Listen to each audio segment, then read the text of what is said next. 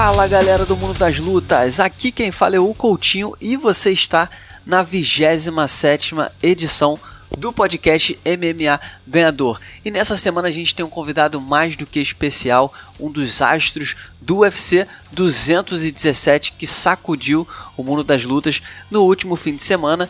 Antes de apresentá-lo, eu lembro a vocês que vocês podem assinar o nosso podcast via iTunes, Android e Podflix. Só assim vocês vão receber os nossos programas assim que eles forem publicados.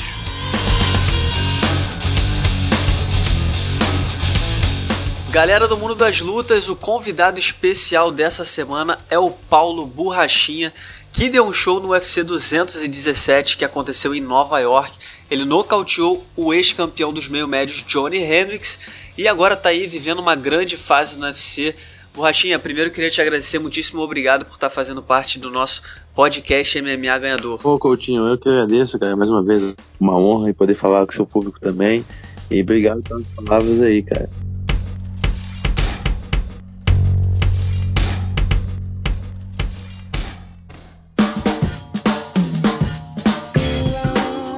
Legal, cara. Primeiro eu queria te perguntar como é que estão, como é que tá sendo esses dias depois do evento, né?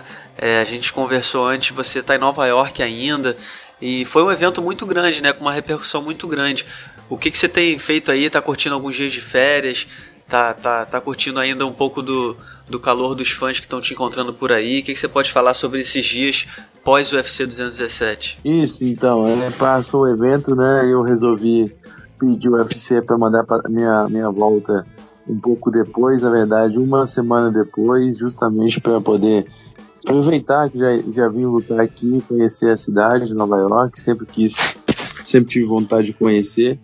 Então, aproveitar, aproveitar que já, vi, já, já estava aqui já e, e dar uma volta, conhecer e, e, e digerir também, né, tudo isso que está acontecendo tão rápido aí na minha vida, na minha carreira e dar uma acalmada, pensar um pouco, refletir. É bom, né? É bom a gente fazer uma reflexão do que está acontecendo para ver os pontos, ver, ver os, as brechas, né? Os pontos, os pontos negativos e os pontos positivos. Perfeito. E cara, você, a gente, a gente conversou antes da luta, né? E você falava que é, não esperava que essa luta durasse muito tempo.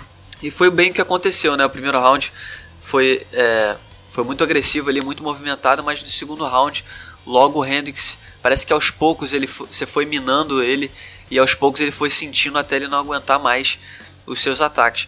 É, qual a análise que você faz da sua performance? Correu exatamente como você esperava? Alguma coisa te surpreendeu? É verdade, a gente conversou muito sobre isso. Eu lembro muito bem dessa conversa, inclusive. É, eu lembro do que eu falei também. E realmente foi bem parecido, foi bem fiel ao que eu tinha falado, que eu tinha dito a vocês, né? É, que a luta, é, a minha previsão é que a luta não, se, não fosse se estender muito. Mas isso, Coutinho, justamente porque eu, eu percebi que o Johnny Hendricks é um cara que não movimenta muito, é um cara que é meio parado, é, recebe os golpes, não, não, não afasta para deixar o golpe passar no vazio. Ele, ele prefere receber o golpe e bloquear o golpe. E eu sei que ah, eu tenho muita contundência nos golpes, eu tenho muita potência.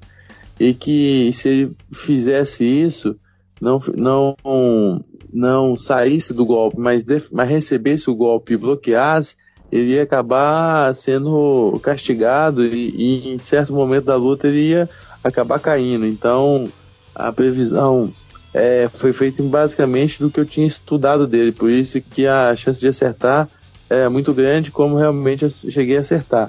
É, a, o que eu, a visão que eu tenho da luta é que foi isso, né?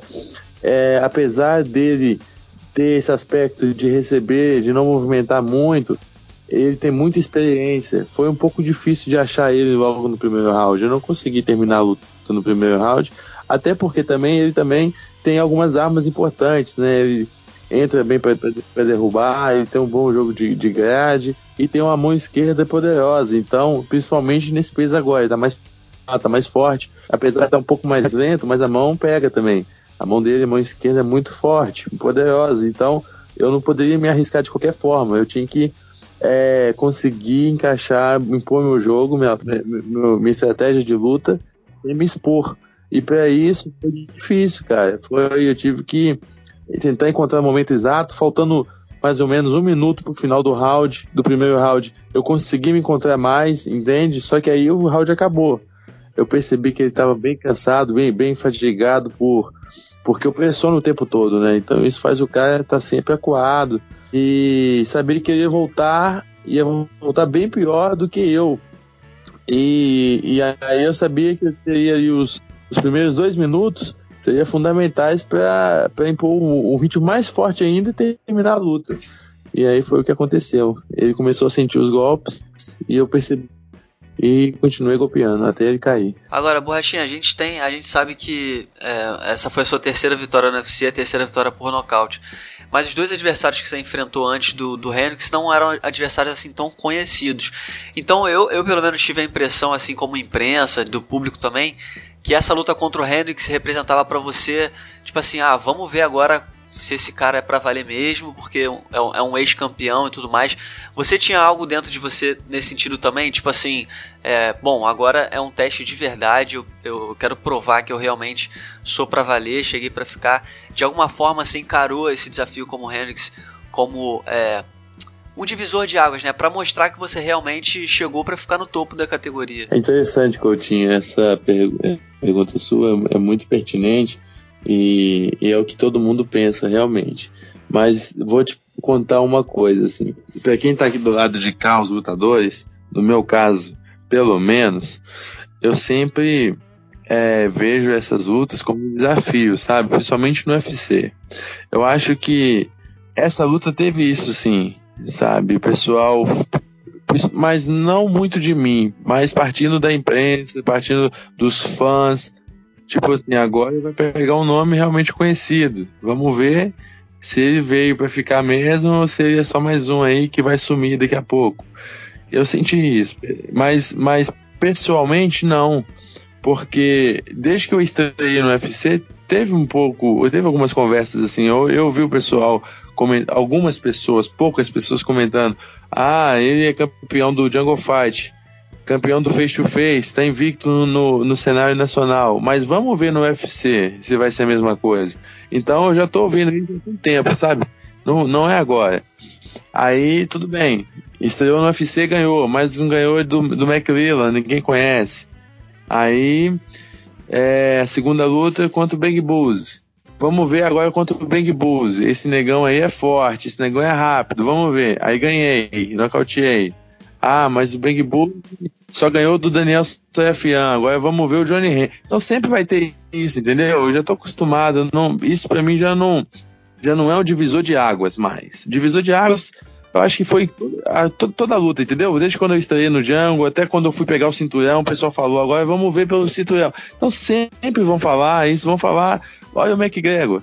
McGregor ganhou cinco lutas seguidas, aí foi pegar o Aldo, todo mundo falando, foi pegar o Aldo, Aldo a luta do Aldo caiu. Aí falaram, vamos ver agora contra o Chad Mendes. Ganhou. Agora vamos ver contra o Aldo, ganhou. Agora vamos ver contra. Então vai ser sempre assim, sempre o pessoal vai querer ver. Agora vamos ver. Agora vai ser, agora vai ser a luta da vida. Sempre a próxima é a luta da vida. Então, para mim isso já não, não faz tanta diferença, entendeu? Eu quero explicar isso, que para mim é sempre um desafio, sempre vai ser um desafio. A próxima luta, daqui a pouco vem um, um cara mais conhecido ainda. Eu vou falar, ah, agora esse tá no auge, Johnny Hendricks estava na baixa. Então, para mim isso não faz muita diferença mais. Fez quando eu estreiei no UFC, porque é diferente. Estrear no UFC realmente é um peso diferente. Agora daqui para frente eu acho que só vai ter um peso tão forte quanto a estreia no cinturão, entendeu? Quando eu chegar lá.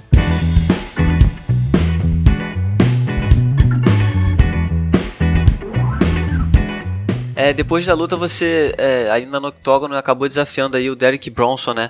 Eu queria te perguntar, por que, é, que o Derek Bronson foi, foi o nome que te veio à cabeça? Era algo que você já tinha é, premeditado? É, por que, que o Derek Bronson se tornou para você um, um nome interessante para ser o seu próximo adversário? Certo, muito bom, muito boa pergunta. É, a gente a gente estava, é, nós, eu e o meu treinador estávamos aqui na, né, durante a semana da luta, né?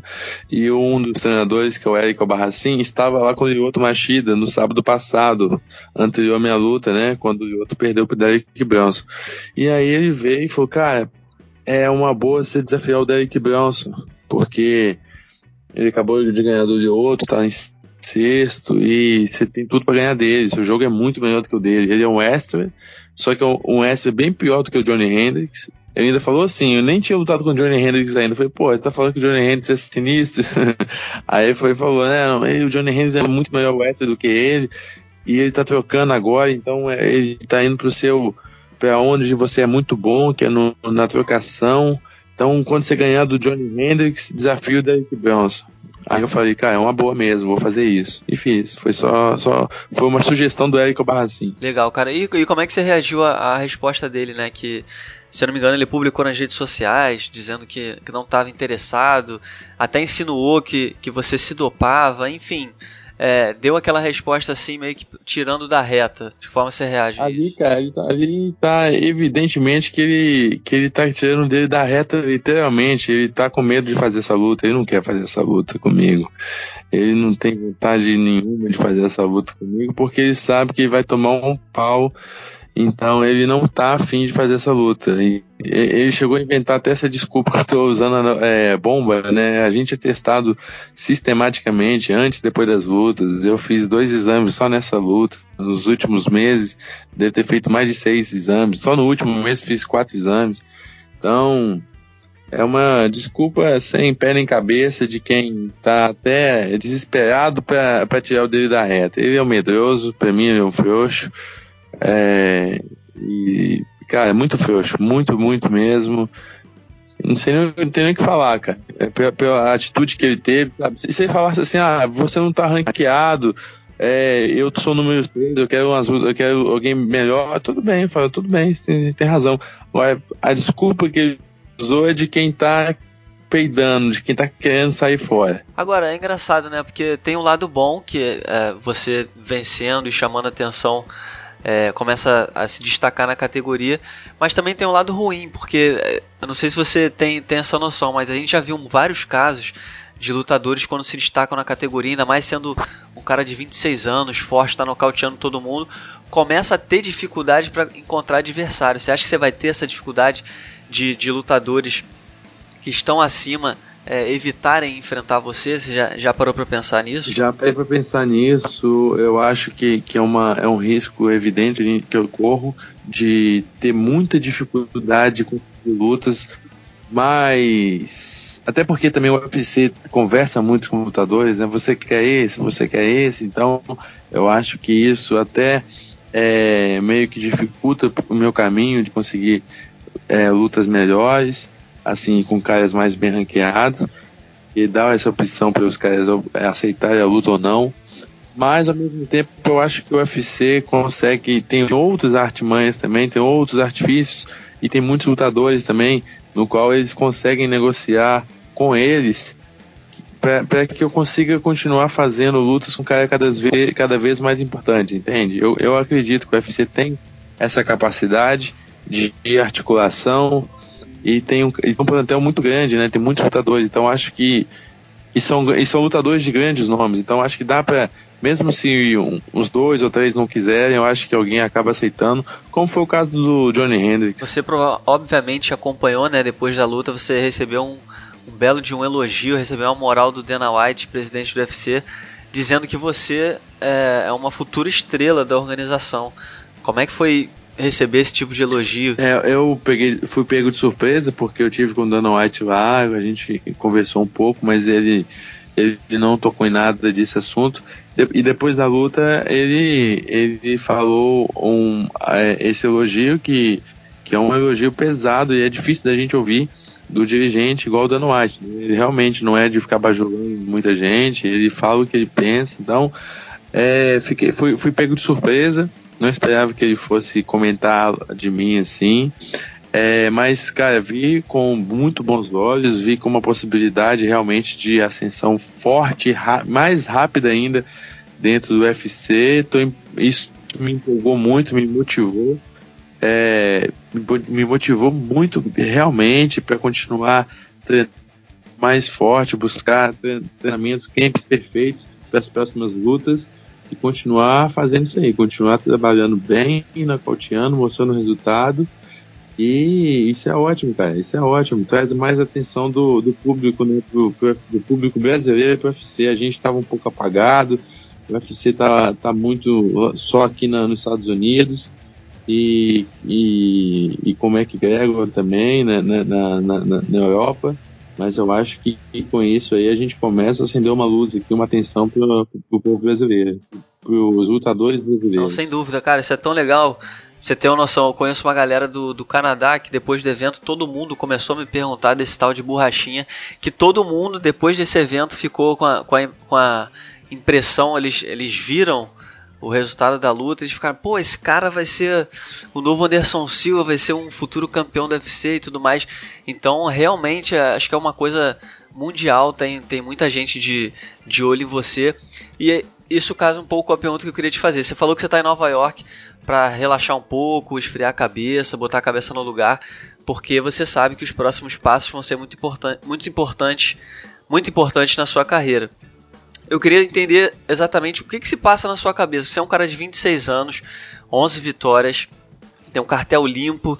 É, em três lutas no UFC você já conquistou três nocautes, já fez luta principal, já enfrentou esse campeão. Você, em três, com três lutas já chegou mais longe do que muita gente que tem aí, sei lá, 15. Enfim, o que, que se passa na sua cabeça no momento desse? O, o qual, qual que é o, o pensamento quando você olha para trás, você vê a sua trajetória até aqui e começa a projetar o que, que vem pela frente? Então, só voltando um pouquinho na, na outra pergunta lá, é, meu objetivo é esse, entendeu? Eu acho que quando eu cresço na organização e apareço e fico mais conhecido, não é só o Paulo Borrachinho, não é só eu como indivíduo que estou crescendo. Acho que a gente, eu estou trazendo é, igual você falou aí que, que você é, vivenciou, né, com seus amigos aí, com o pessoal do Canadá. Eu começo a ajudar a trazer os holofotes do, do UFC, do MMA, do esporte, de novo para o nosso país. Isso é, é, muito, muito importante, realmente. A gente sabe que o Brasil deu uma caída, até em venda de pay-per-view, a gente vendia 500 mil pay-per-views pay -per por mês. Hoje em dia está vendendo em torno de 280, 300. Então a gente sabe que caiu muito, mas é, eu estou trabalhando e a gente, nós brasileiros, temos que trabalhar para isso, para voltar a deixar o, o, Brasil assim como como é, é no, como já foi no futebol também. Hoje no futebol também não está sendo, mais uma referência mundial.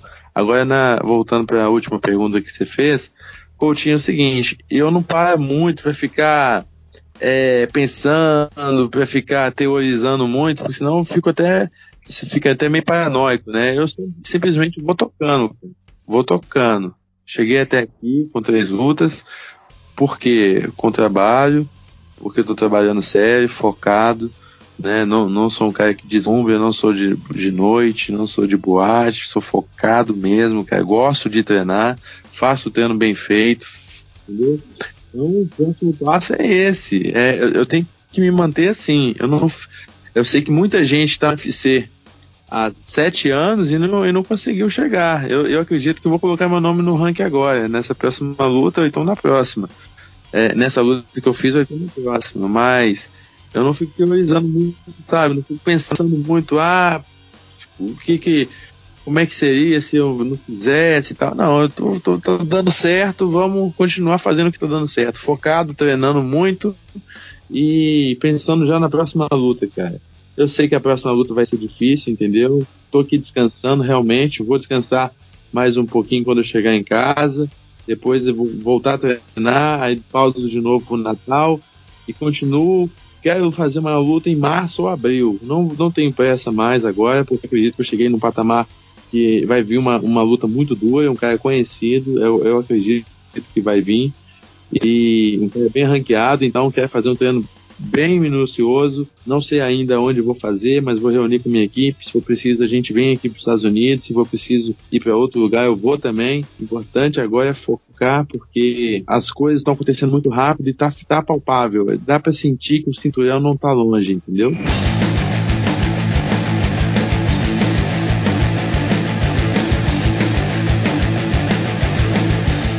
Você participou de uma semana histórica na semana passada do UFC 217. Foi um evento em Nova York com vários astros, né? A gente teve Jorge St-Pierre, Michael Bisping, a Joana Jedrzejczyk, enfim. Queria saber se você é, tem alguma história de bastidor, algum encontro que você vai guardar para sempre, algum momento especial dessa semana que te marcou mais e você possa dividir com a gente. Beleza, cara. Vou contar uma, vou contar uma, uma, uma história aqui. É, eu fiquei chocado com, com as duas meninas do cinturão. Fiquei chocado. A a Ana Marrunas e a Johanna. Foi chocante, né, o resultado. Foi chocante, mas não só chocante na questão da luta. A luta foi, a luta foi cho chocantíssima. Eu não esperava. Porque é o seguinte, no dia da pesagem, é, da pesagem pra TV, né, pra mídia, a, a Johanna, cara, ela falou um monte de coisa lá pra Ana Marrunas, né, e chegou, botou a mão na cara dela, na Marunas ficou congelado, não teve reação. Aí quando a gente foi pro backstage para fazer uma ouvir uma palavra do Dan White, a, eu, eu, tava, eu cheguei antes lá porque eu pesei primeiro e fui para lá e aí a Ana Marunas veio.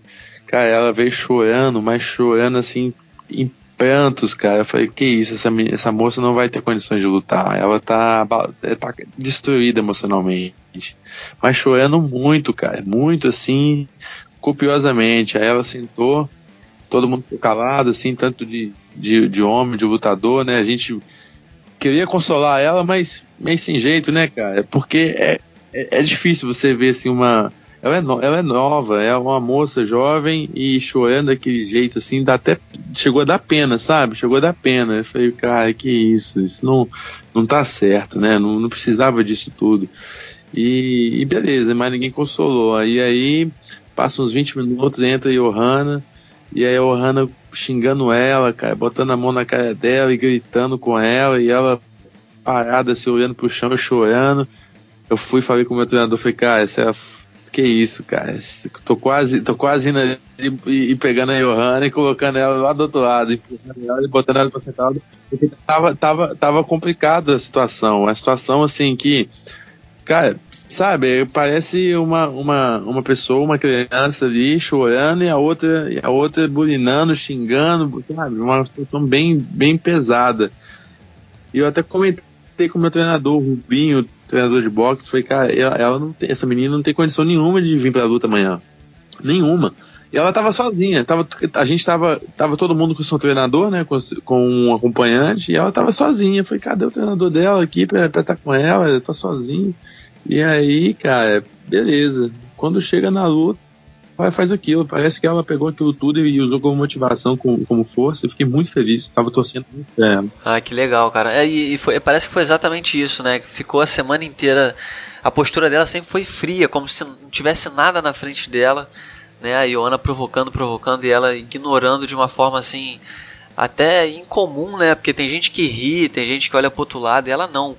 Parecia que não tinha nada, né? É, assim, ela, ela, na verdade ela ela, ela a, Marrunas, tipo, ignorou, mas ao mesmo tempo ela sentiu, sabe? Porque, tipo assim, na, na pesagem a gente não via que ela sentia muito, mas lá dentro ela, ela, ela mostrou que ela sentiu, porque ela caiu em pranto, entendeu? É uma história muito legal. E dentro do octógono, né, deu conta do recado. Acho que talvez ela tenha guardado essa energia toda para explodir na hora certa e deu no que deu.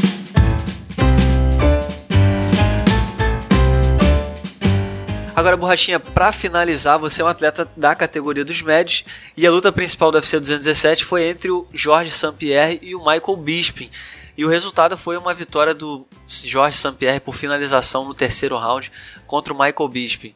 Pra gente finalizar, queria saber se você esperava esse resultado e como é que você viu é, o retorno do St-Pierre. Você acha que realmente ele vai é, assumir aí um reinado na categoria dos médios? Você acha que ele vai voltar para os meio médios? O que, que, você pode falar sobre isso? Tá, olha só, vou falar uma coisa bem intrigante aqui. Eu acho que eu já esperava que o Jorge St-Pierre fosse ganhar, eu até falei isso várias, em todas as entrevistas que eu dei, eu falei, porque o Bisping é muito fraco, cara. O Bisping é um, é um terror nessa categoria, é fraquíssimo, é, é uma. Pô, é muito feio ele lutando nessa categoria. E. E, mas eu acho que o Jorge St. Pierre também não, não dá conta de manter o cinturão. Eu acho que os dois não, não são legítimos campeões, assim, sabe? Eu acho que tem outros caras aí melhores. Eu acho que o Jorge Pierre vai, vai ou vai fazer apenas super lutas, ou vai descer de categoria eu acho muito difícil manter nesse, nesse peso, sabe? Porque ele é muito pequeno. Eu acho que ele vai descer ou vai fazer super lutas. Se ele continuar nessa categoria, vai ser só porque é, o UFC vai. Só se, só se o UFC oferecer alguém que seja fácil, tipo o gasto, seja mais ou menos o mesmo tamanho. Agora, se for botar um Luke Rockhold aí, eu acho que ele volta logo pra categoria dele, não fica não. É, tem, tem uma história de que quando ele assinou para quando ele fechou essa luta, ele obrigatoriamente teria que defender o cinturão contra o Robert Whittaker, né, que é o campeão interino. Ah, sim. Mas é, sabe como é que é, né? Hoje em dia, é, não duvido nada que, que, o UFC esteja conversando até com o Conor McGregor para fazer, quem sabe, uma é. super luta aí nos meio médios, enfim. Faz mais sentido, faz mais sentido, faz mais sentido. São duas vendas, faz, faz mais sentido. Até porque o Jorge St. Pierre mesmo, ele, ele assumiu quando voltou ao MMA que estava voltando para fazer grandes lutas, né? Então hoje em dia a maior luta a se fazer é essa. Mas então vamos aguardar aí os próximos capítulos da categoria dos médios e se Deus quiser você vai estar tá lá